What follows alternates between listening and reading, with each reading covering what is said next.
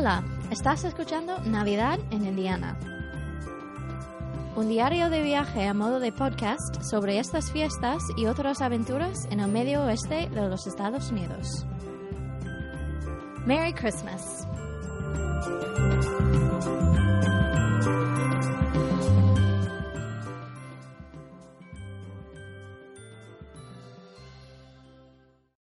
Hey, ¿qué tal? Bienvenidos al capítulo 12 sobre Kokomo y el final del viaje. Que pensabais que esto ya lo había dejado ya y abandonado y demás. Nada más lejos de la realidad. Lo que ocurre es que el viaje fue, fue un poco pesadilla y, y el jet lag eh, sacudió. Entonces, ayer, estoy grabando esto el lunes, eh, ayer el domingo no, no, tenía, no tenía mucho cuerpo y lo utilicé para hacer otras cosas.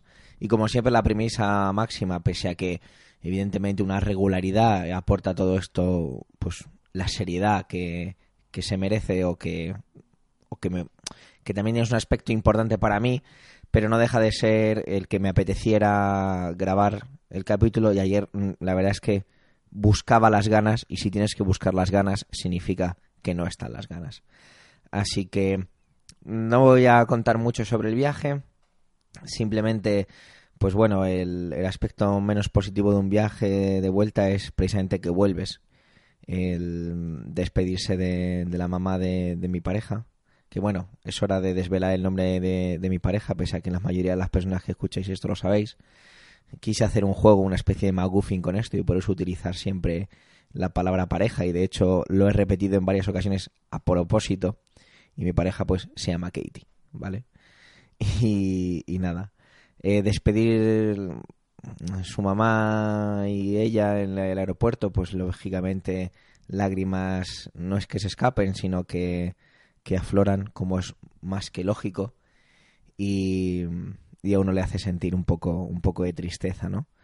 Porque te acuerdas, en esos momentos te acuerdas que, pues eso, que, que Katie vive muy lejos de su, de su familia y que todo lo que yo siempre he contado como algo anecdótico, de cómo es la cultura allí, cuán diferente es, ese tipo de cosas, pues eh, te das cuenta de que para ella eso es aquí todos los días.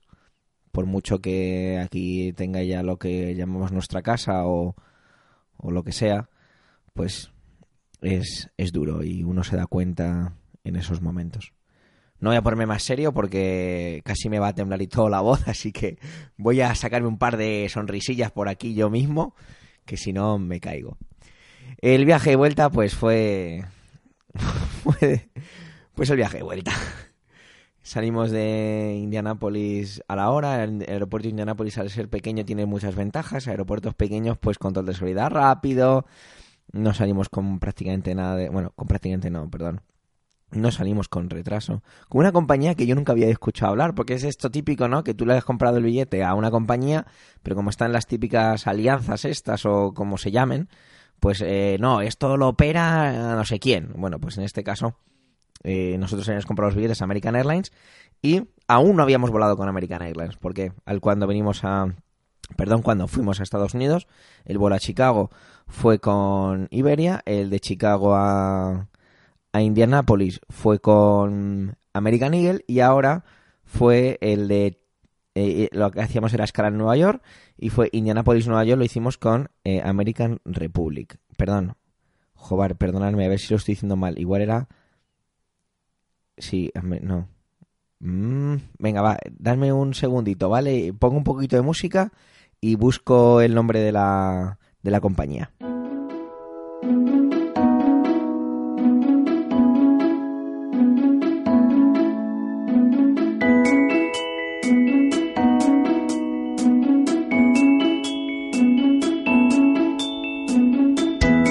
Vale, vale, ya está, ya lo tengo, ya lo tengo. Es Republic Airlines, no American Republic, perdonad. Republic Airlines, que yo nunca había oído hablar de, de esta compañía y ahora mismo que lo tengo justo delante, es que resulta que es una una compañía, una aerolínea que es que opera exclusivamente en Indianápolis.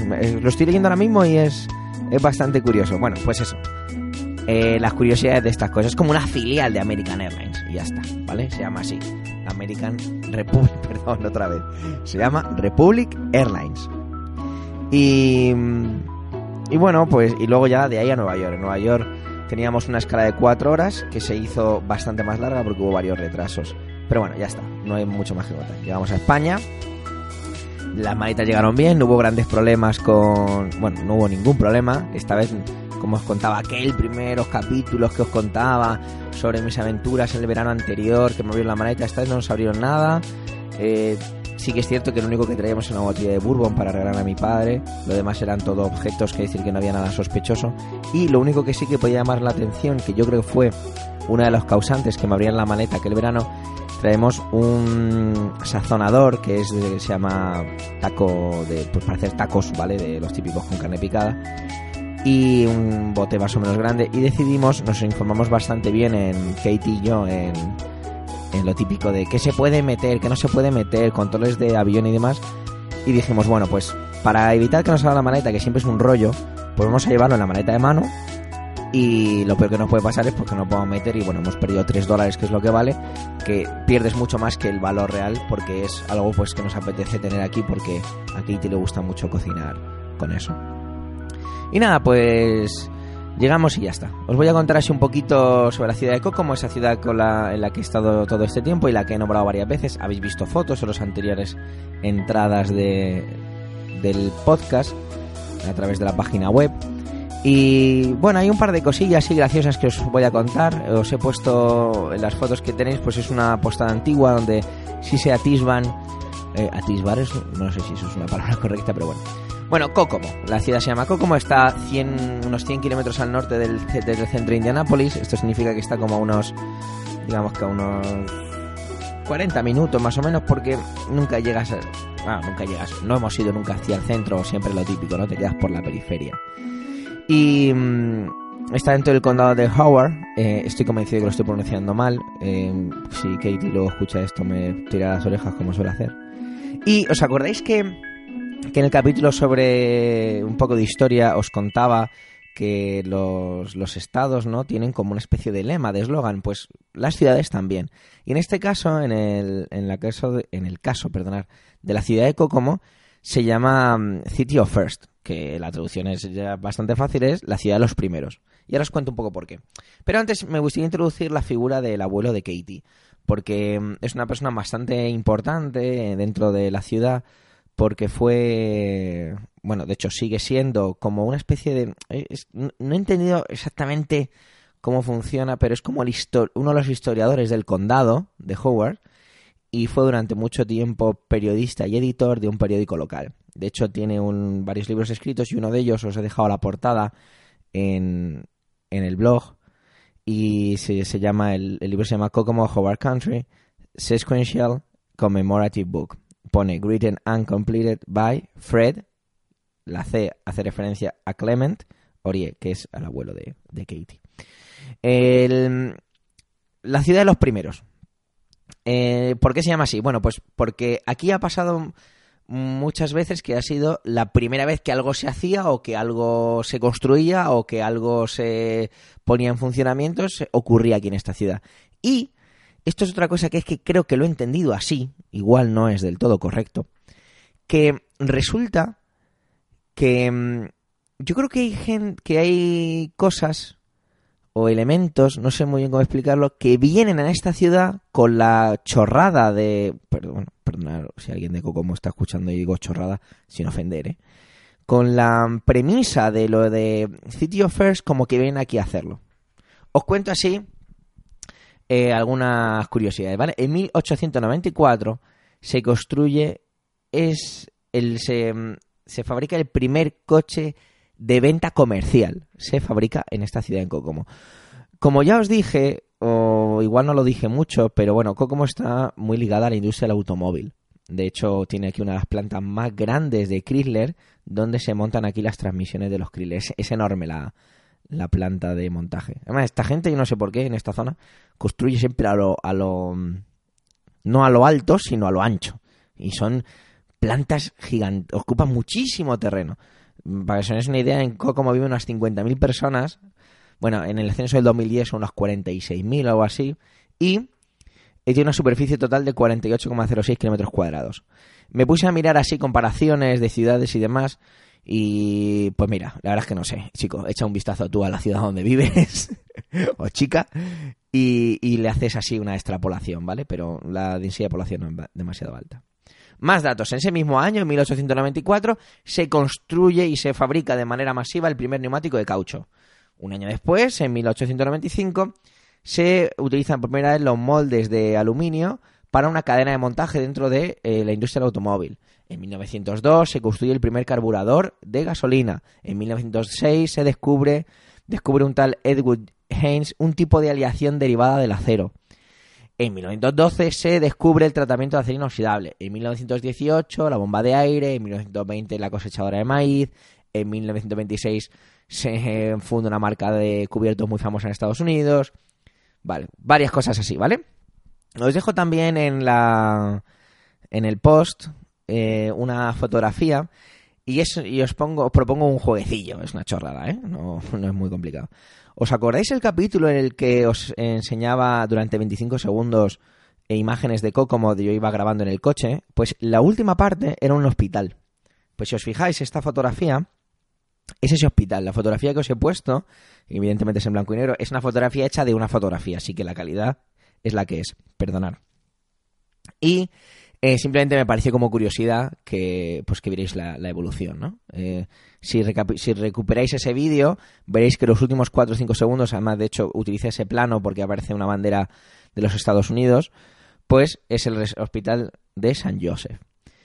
Y nada, sigamos con un poquito más de datos. No voy a tampoco, no, no os asustéis mucho que no voy a alargarme mucho. Ya vamos por 12 minutos, pero bueno, eh, también es un poco el, último capítulo, así que me apetece hacerlo así. Y punto, que este es mi podcast y ya está, hombre, dejarme en paz con mis cosas. Voy a volver a poner la canción que me ha gustado. Y, mm, así, ah, 1928, este mola bastante, se enlata por primera vez el zumo de tomate.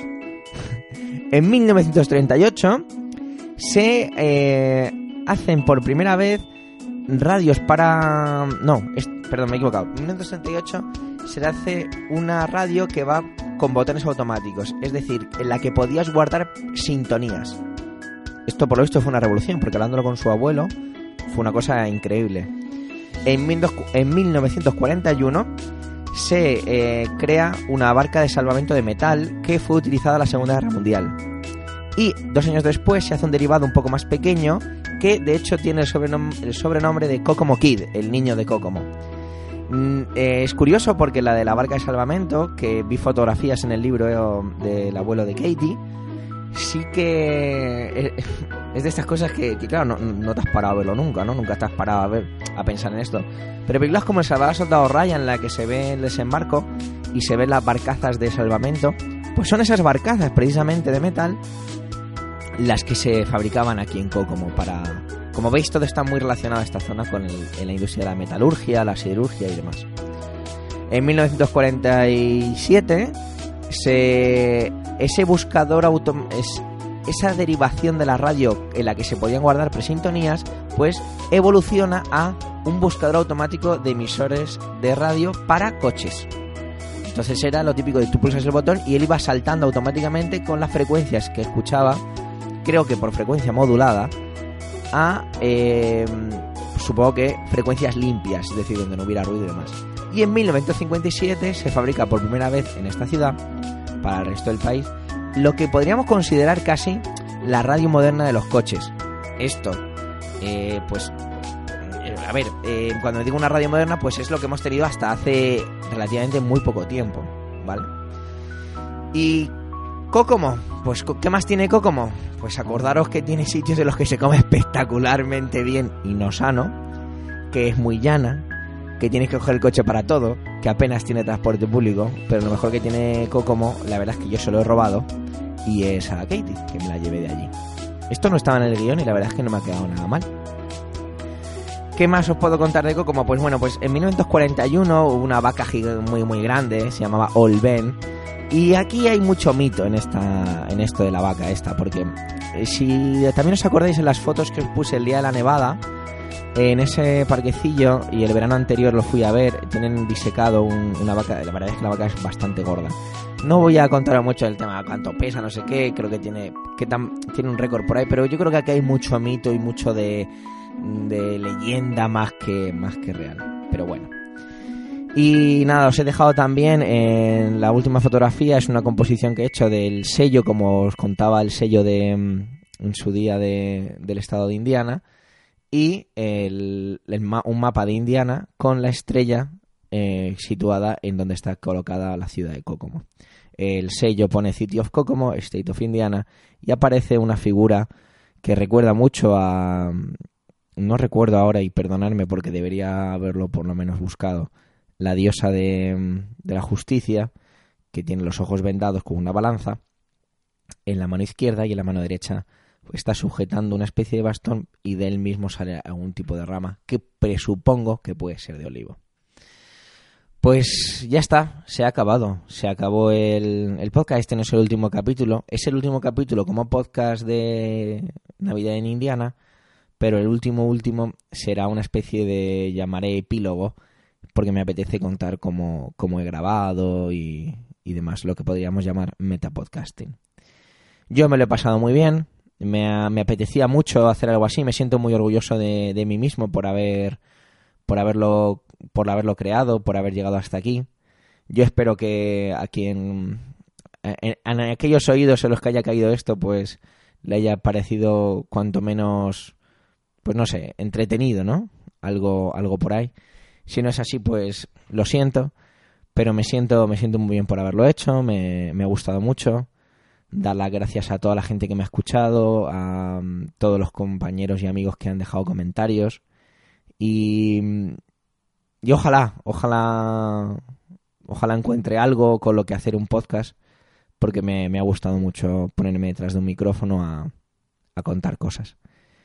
Solo desde aquí agradecer más concretamente a Katie por soportarme, por hacer la cabecera del programa, porque la cabecera es ella la que la realiza. Y, mm, a todo el mundo que me ha dado feedback y demás. Eh, nada, no voy a extenderme más porque no tiene, no tiene mayor sentido. Y mm, de verdad, gracias a todos por, por todo. Os dejo con la cabecera final y nada, eh, nos volveremos a escuchar en el epílogo eh, sobre Metapodcasting. Pero bueno, que ha sido un placer y que la fuerza os acompañe.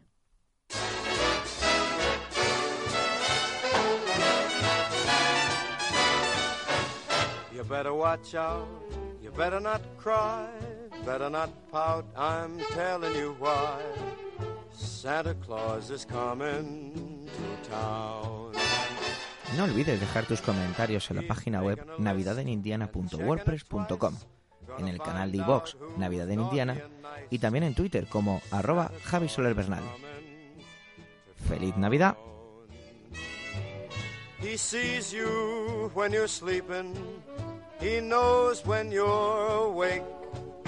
He knows if you've been bad or good, so be good for goodness sake.